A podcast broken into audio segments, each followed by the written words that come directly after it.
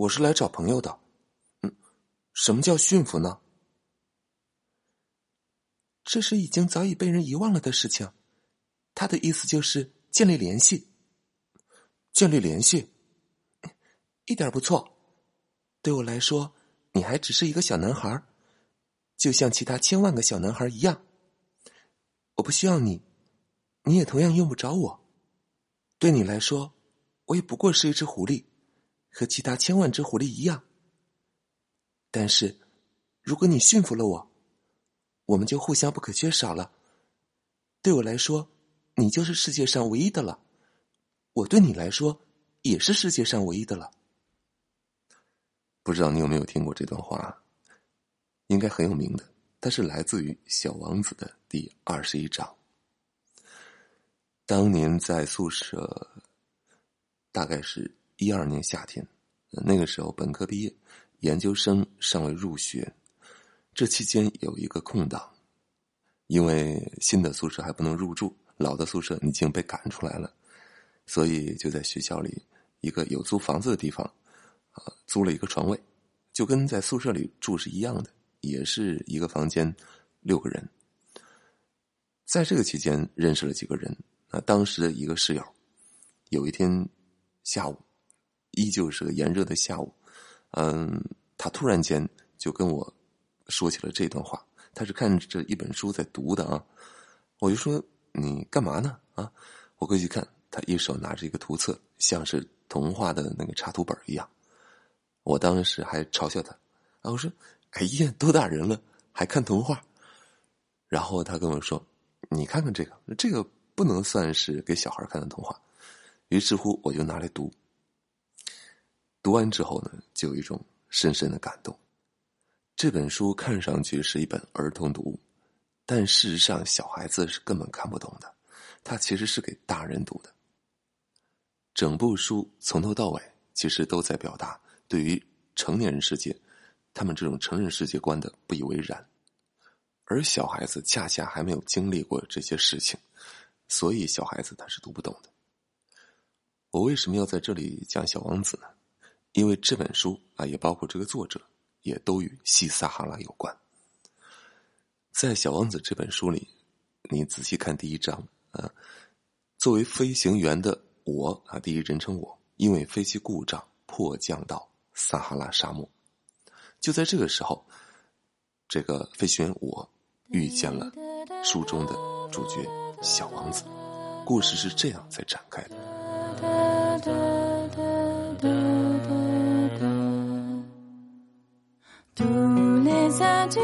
西满游江，酒肉穿肠，这里是游江小记。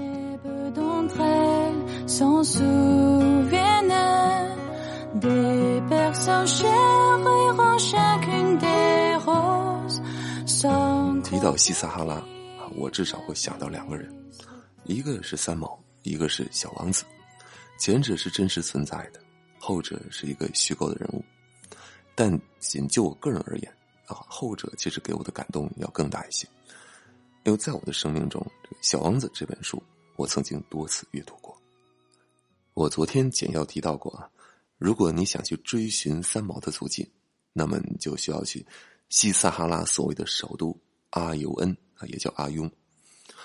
如果你想追寻小王子的痕迹呢，那仅仅到阿尤恩还不够，你需还需要从阿尤恩坐车到另外一个海边的小镇，叫塔尔法亚。小王子这本书的作者安托万·德·圣埃克苏佩里。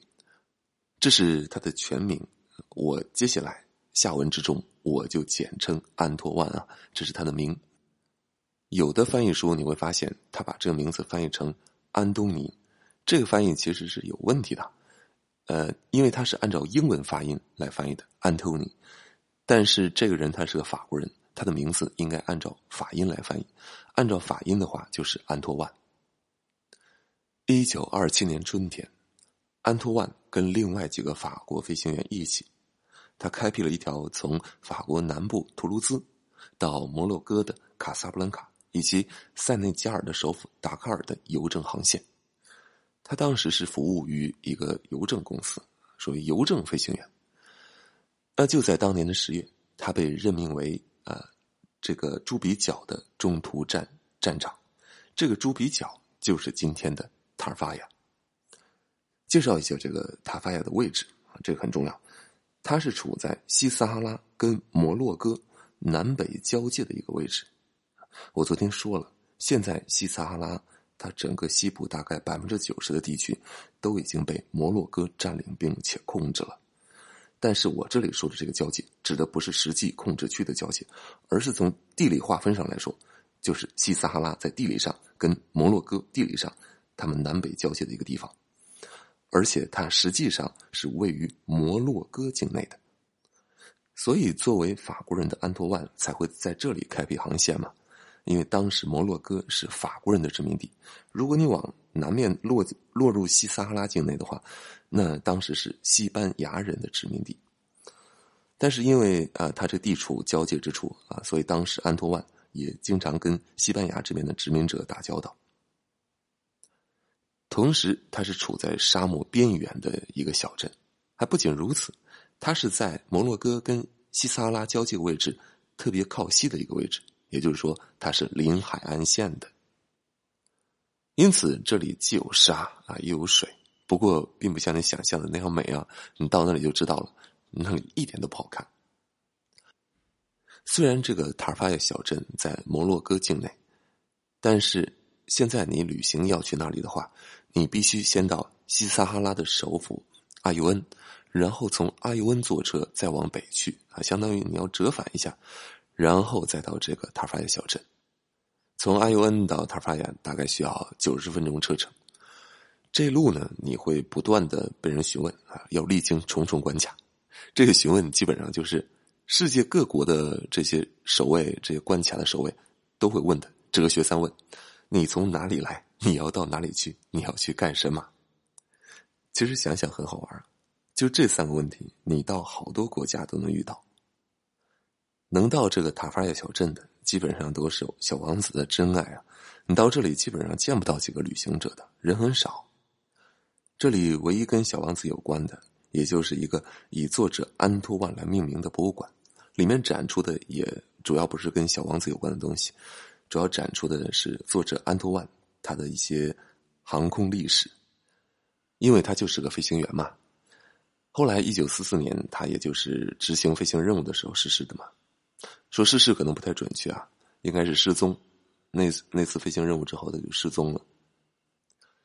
这个博物馆呢，如果你不会法语，那你也就可以撂挑了。里面你看不懂的，它没有英文，全是法文。真正与小王子有关的痕迹，就只是几张。他为《小王子》这本书所手绘的插图，除此之外就没有什么其他跟小王子有关的痕迹了。不过毫无疑问的，他在此期间的工作跟生活是构成了他对《小王子》这本书的一些最初的灵感的。《小王子》这本书大家也应该都非常熟悉了，但是你说起其中的故事，可能很多人他想不起来，就是这样，因为这种故事啊，它太简单了。你看完之后呢？啊，有一点感动。再之后，再过段时间，你再问他这本书讲的啥，他就吭吭哧哧的就说不出来了。因为恰恰就是因为像这种故事啊，就比较寡淡如水，你很难真正记住其中非常确切的情节。它不是一个故事性非常强的小说，它特别像午睡之前啊随便翻阅的那么一篇文章，你醒来之后基本上不会记得。他大致讲的事情就是，作为飞行员的我啊，因为飞行故障迫降在撒哈拉沙漠，然后遇到一个小王子。这个小王子呢是来自另外一个星球，那个星球呢只比他这个人本身大一点点，就那么一个星球上，他小到就只能建一个房子。那个星球上有一天啊，飘来了一颗种子啊，玫瑰花的种子，然后就生出了一朵玫瑰，然后他跟玫瑰之间有一些互动啊。总之后来这个玫瑰。他感觉到玫瑰伤害了他的感情，于是他就出走了。啊，是这样的。然后，然后他先后走了好好几个星球，借小王子之口，呃，他与这个所谓书中的我讲了他在在这些星球的所见所闻。那其中来到的第七个星球就是地球。在地球上，他又先后遇到过一些人，包括动物，然后与他们之间有一些非常具有哲理性、启发性的这种对话。整本书其实讲的就是这样一些东西。如果你还没有看过《小王子》，可以现在去补一下。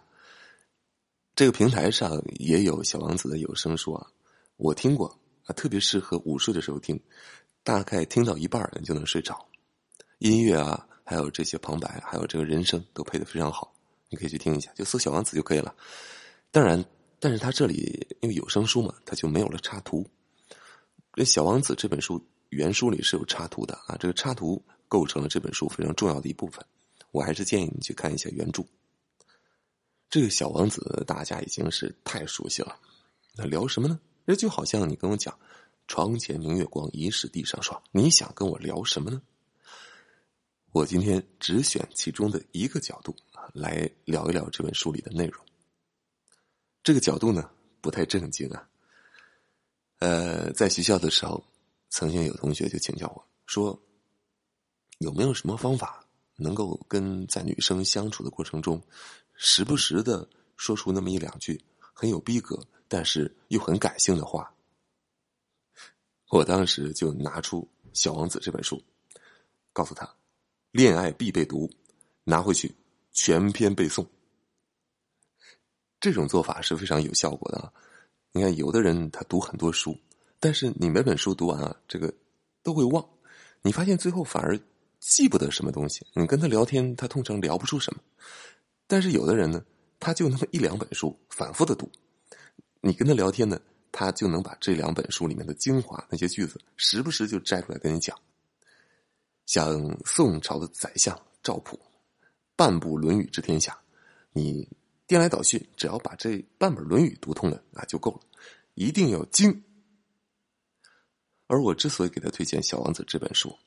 就是因为里面有很多可以满足他要求的话，既有逼格啊，但是又非常感性，能够让你产生感动的话。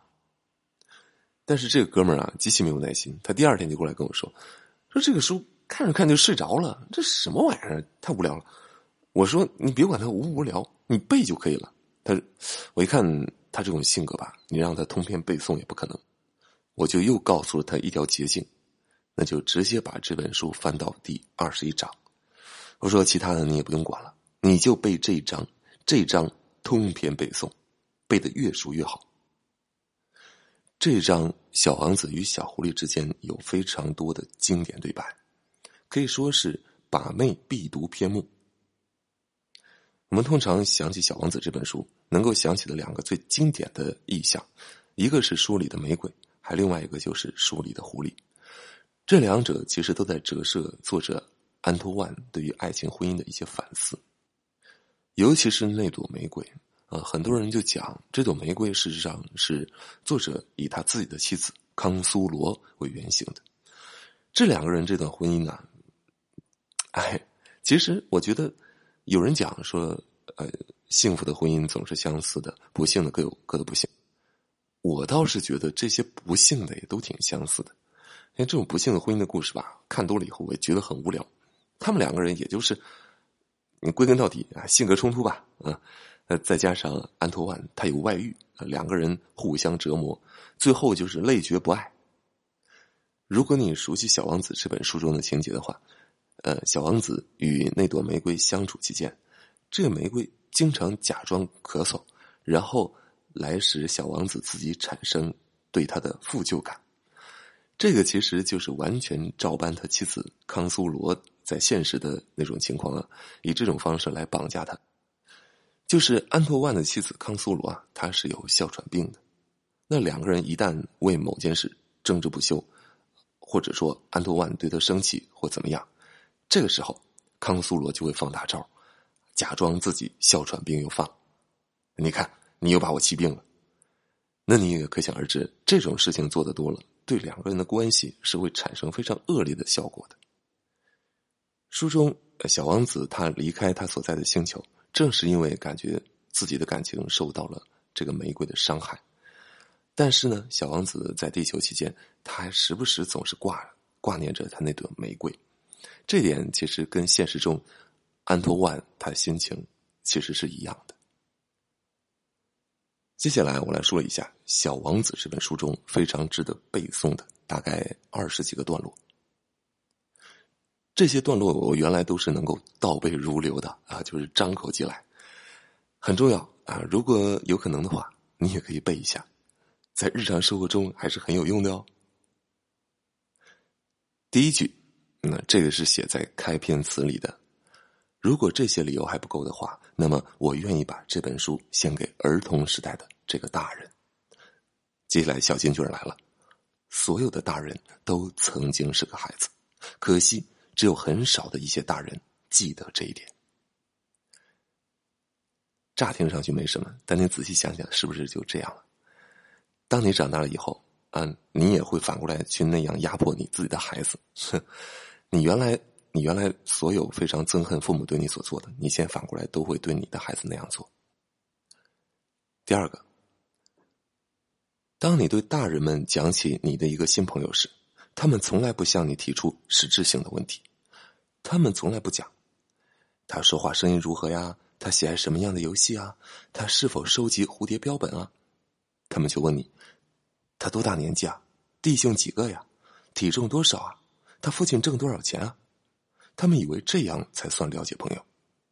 如果你对大人说：“哎，我看到一幢用玫瑰色的砖盖成的漂亮的房子，它的窗户上有天竺葵，屋顶上还有鸽子。”那么他们怎么也想象不出这种房子有多么好，必须对他们说：“啊，我看见了一幢价值十万法郎的房子。”那么他们就会惊叫道：“哦，多么漂亮的房子啊！” 你想象一下，咱们平时真的就都这样。你聊起某一个人，你肯定先说：“啊，他做什么工作的？在哪个公司？什么岗位？啊，那他这个工作能赚多少钱啊？他结婚了没有？啊，他他哪个省的？你看，咱们问的都是这些东西。”而不会问啊，他喜爱什么样的游戏啊？他是否喜欢旅行啊？他喜欢哪些诗歌啊？啊，我们不会问这些东西的。后面关于房子的这一句，那就更具有讽刺性了，咱就不讲了啊。再下一句，还是书里的，忘记一个朋友，这太叫人悲伤了。也是很平白一句话，但是想一想，有没有这个时候？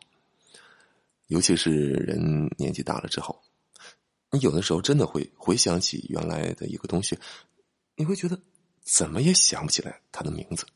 我有一天就是想到一个高中的一个室友，我怎么都想不起来他的名字。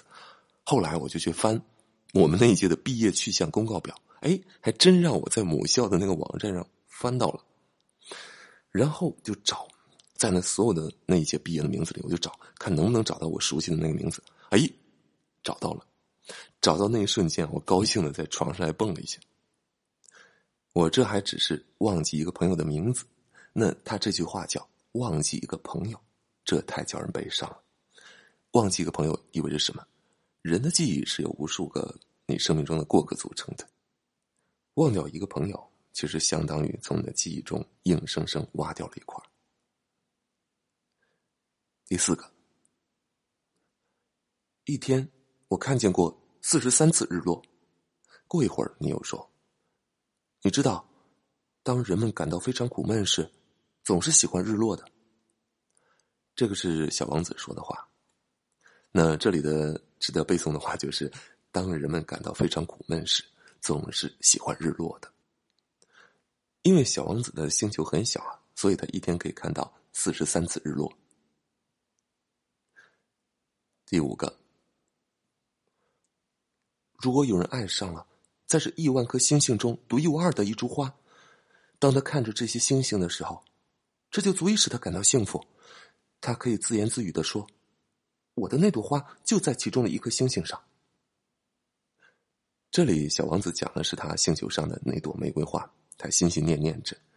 其实整段话所表达的就是一种爱屋及乌的心情。你喜欢一个人。就会连带着对所有跟他发生连结的事物都产生好感。你喜欢的姑娘在这一幢大楼里面办公，那即便这是周末她不在，你经过这幢大楼的时候，还是忍不住要看两眼。嗯，对这个大楼还是有好感的。我那时什么也不懂，我应该根据他的行为，而不是根据他的话来判断他。他使我的生活芬芳多彩，我真不该离开他跑出来。我本应该猜出，在他那令人爱怜的花招后面所隐藏的温情。花是多么自相矛盾。我当时太年轻，还不懂得爱他。那这段话就是典型的爱情指南了啊！那对于所有的男人来说，你在判断女人的时候，都应该想起这段话。你应该猜出，在他那令人爱怜的花招后面所隐藏的温情。我当时太年轻，还不懂得爱他，千万不要让这句话成为你日后的感叹。第七段，我喝酒。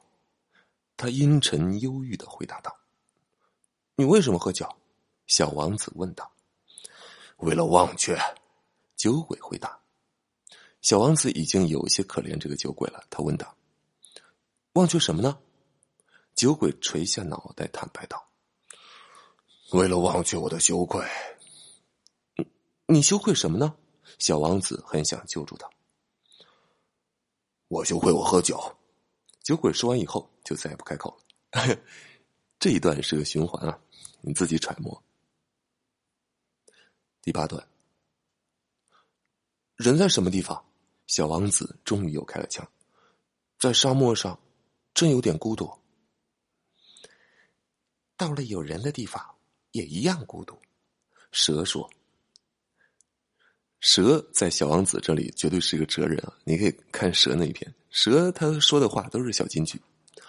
到了有人的地方，也一样孤独。其实这个讲的就是那个人群之中啊，就越吵闹，其实越寂寞。第九段啊，这个就是我这篇开头所念的那一段，小王子跟小狐狸的对话。不，我是来找朋友的。什么叫驯服呢？这是早已经被人们遗忘了的事情。他的意思就是建立联系，建立联系，一点不错。对我来说，你还只是一个小男孩，就像其他千万个小男孩一样。我不需要你，你也同样用不着我。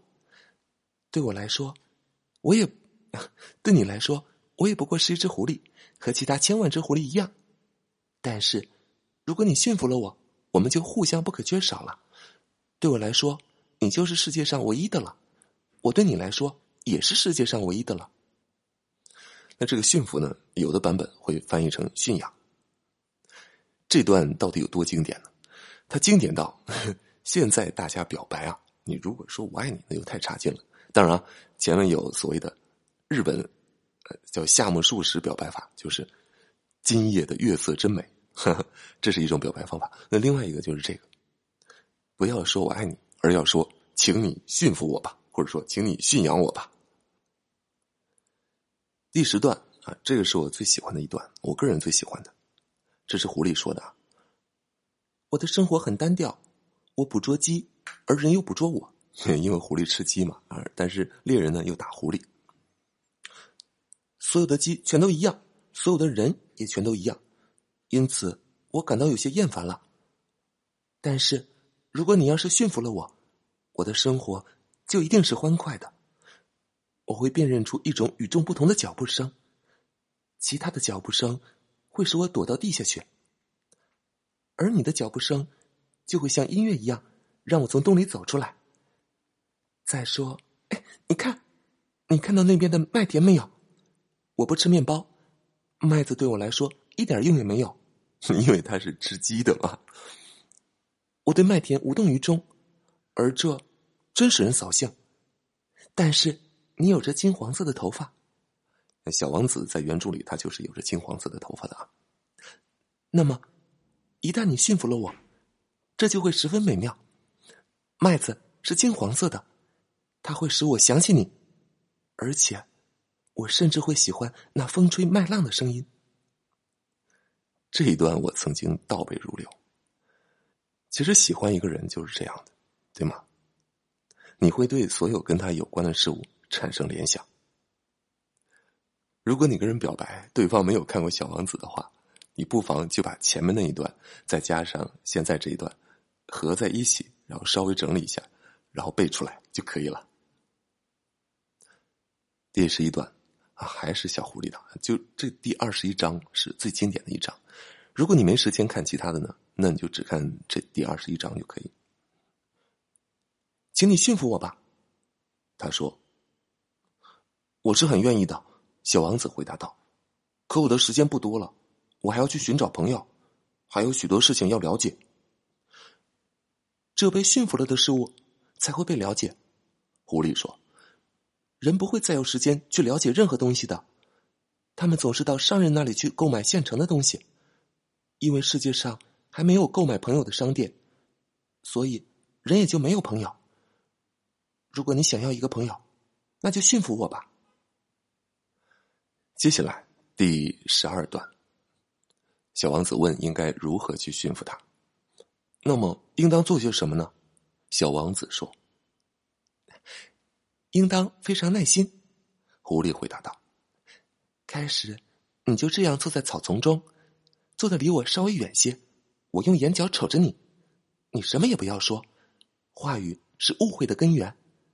但是每天你坐的靠我更近些。”就这样小小的一段，你有没有觉得恋爱中的感觉就是这样的，是吗？恋爱中的一点点的试探跟接近就是这样的啊！我用眼角瞅着你，你什么也不要说。哎，这句话就很有意思。然后还有话语是误会的根源。第十三段，最好还是在原来的那个时间来。狐狸说道：“比如说，你下午四点钟来。”那么，从三点钟起，我就开始感到幸福。时间越临近，我就越感到幸福。到了四点钟的时候，我就会坐立不安，我就会发现幸福的代价。但是，如果你随便什么时候来，我就不知道在什么时候该准备好我的心情。嗯，应当有一定的仪式。这就是仪式感的最好解答。仪式是什么？小王子问道：“这也是一种早已经被人忘却了的事。”狐狸说：“它就是使某一天与其他日子不同，使某一时刻与其他时刻不同。比如说，我的那些猎人就有一些仪式，他们每星期四都和村子里的姑娘们跳舞。于是，星期四就是一个美好的日子，我可以一直散步到葡萄园去。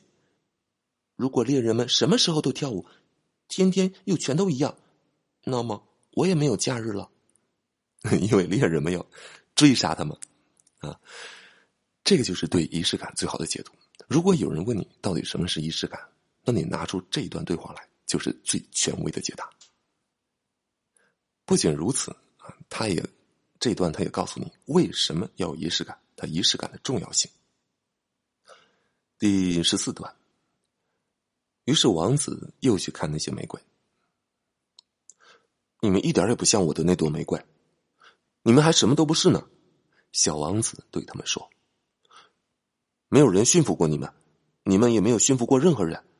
你们就像我的狐狸过去那样，他那个时候只是和千万只别的狐狸一样的一只狐狸，但是我现在已经把他当成了我的朋友，于是他现在就是世界上独一无二的了。”这时。那些玫瑰花显得十分难看。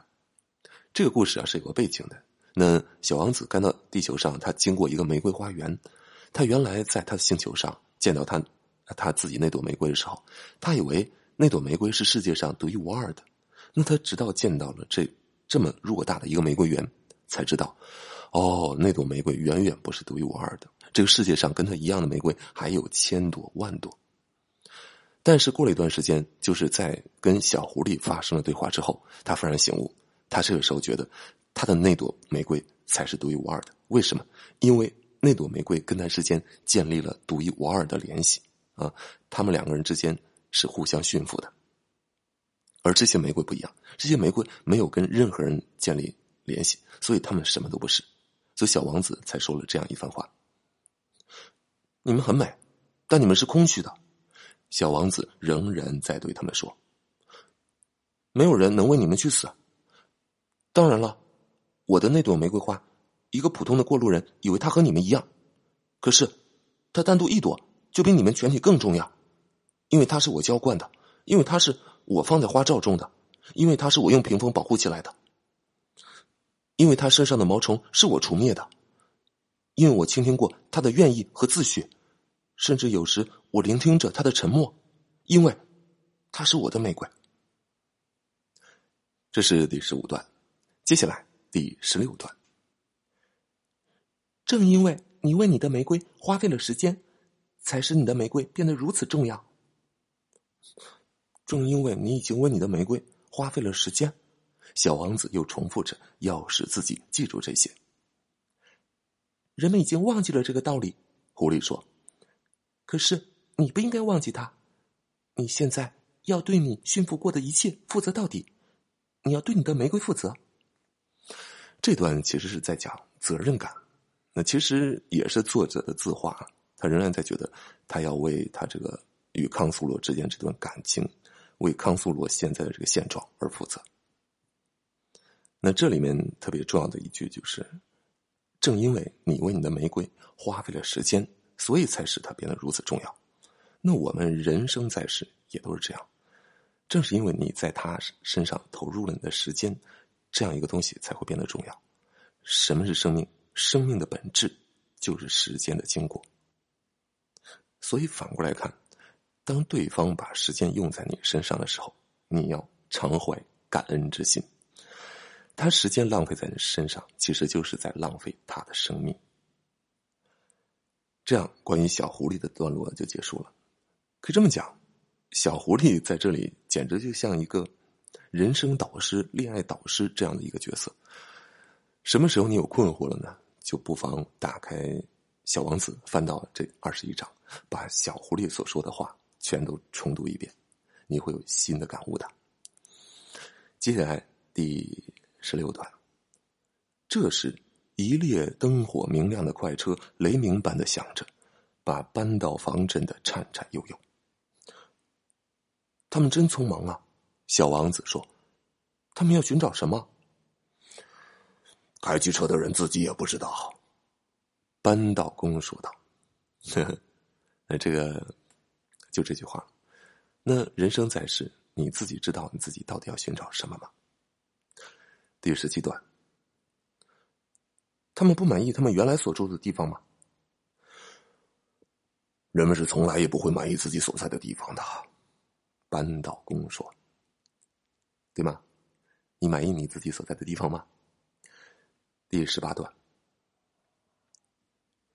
使沙漠更加美丽的，就是在某个角落里藏着一口井。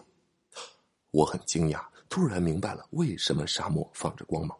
当我还是一个小孩子的时候，我住在一座古老的房子里，而且传说这个房子里埋藏着一个宝贝。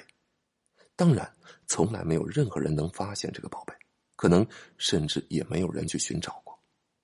但是，这个宝贝是整个房子着了魔似的。我家的房子在他的心灵深处隐藏着一个秘密。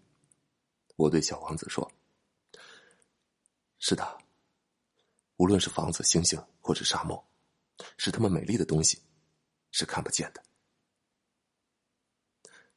人也一样哦，啊，使你美丽的东西是看不见的。第十九段，眼睛是什么也看不见的，应该用心去寻找。这段话很浅白了啊。第二十段，这就像花一样。如果你爱上一朵生长在一颗星星上的花，那么夜间你看着天空就会感到甜蜜愉快。所有的星星上都好像开着花。那这个还是在讲毒死人。第二十一段，夜晚，你抬头望着星星，我的那颗太小了。这小王子说他那颗星星还太小了，我无法给你指出我的那颗星星是在哪里。这样倒更好。你可以认为我的那颗星星就在这些星星之中，那么所有的星星你都会喜欢看的。这些星星都将成为你的朋友，而且我还要给你一件礼物。这个还是跟之前一样啊，就还是讲这种连接感。第二十二段啊也是一样。夜晚，当你望着天空的时候，既然我就住在其中一颗星星上，既然我在其中一颗星星上笑着。那么对你来说，就好像所有的星星都在笑，那么你将看到的星星就是会笑的星星。这些话看起来都非常幼稚啊，读起来可能你也不会有那么强烈的感觉。但是，就某个深夜的时候啊，你睡前你就打开《小王子》这本书，当你在读到这些话的时候，你就联想一些你自己的生活经历，那会有一种非常深的感动在里头。那这种感动才是真正永恒的。以上这二十二段就是我自己梳理出来的通篇《小王子》，它里面我我认为最值得去背诵的段落。《小王子》这本书它本来就不厚啊，很少，总共就二十七章，其中章节跟章节长度还不一样。像小狐狸那一章应该是最长的，那有几章其实就只有那么几个段落而已。有时间，如果你没看过的话，我建议你还是看一看。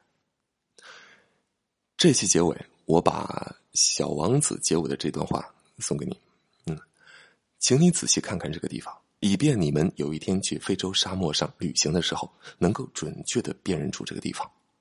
如果你们有机会经过这个地方，我请求你们不要匆匆而过，请你们就在那颗星星底下等一等。如果这个时候有个小孩子向你走来，如果他笑着，他有金黄色的头发，如果当你问他问题时他不回答，你一定会猜得出他是谁。那就请你们帮个忙，不要让我这么忧伤，赶快写信告诉我，他又回来了。如果你对本期话题或者是整个节目有任何意见建议的话，欢迎在下方评论区留言，或者说你对某个话题比较感兴趣，也可以在下面留言给我。微信听友群可以在微信公众号“游江小记”中回复“听友群”三个字。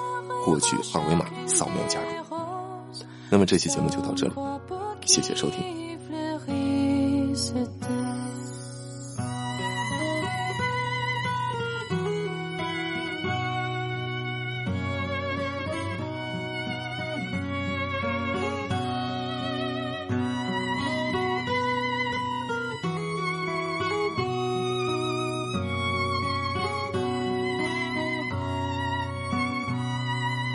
J'espérais faire le tour du monde, mais je n'arrive pas à quitter la maison. Mon cœur est d'un ciel rempli d'étoiles, j'ai fermé, je le vois.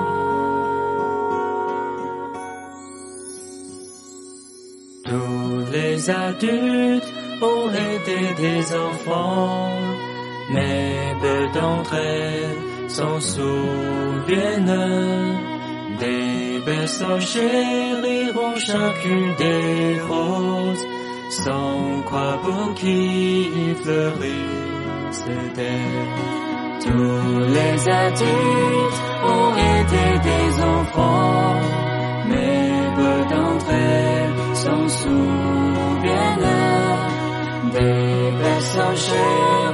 chacune des roses, sans quoi pour qui pleurer, c'était consoler.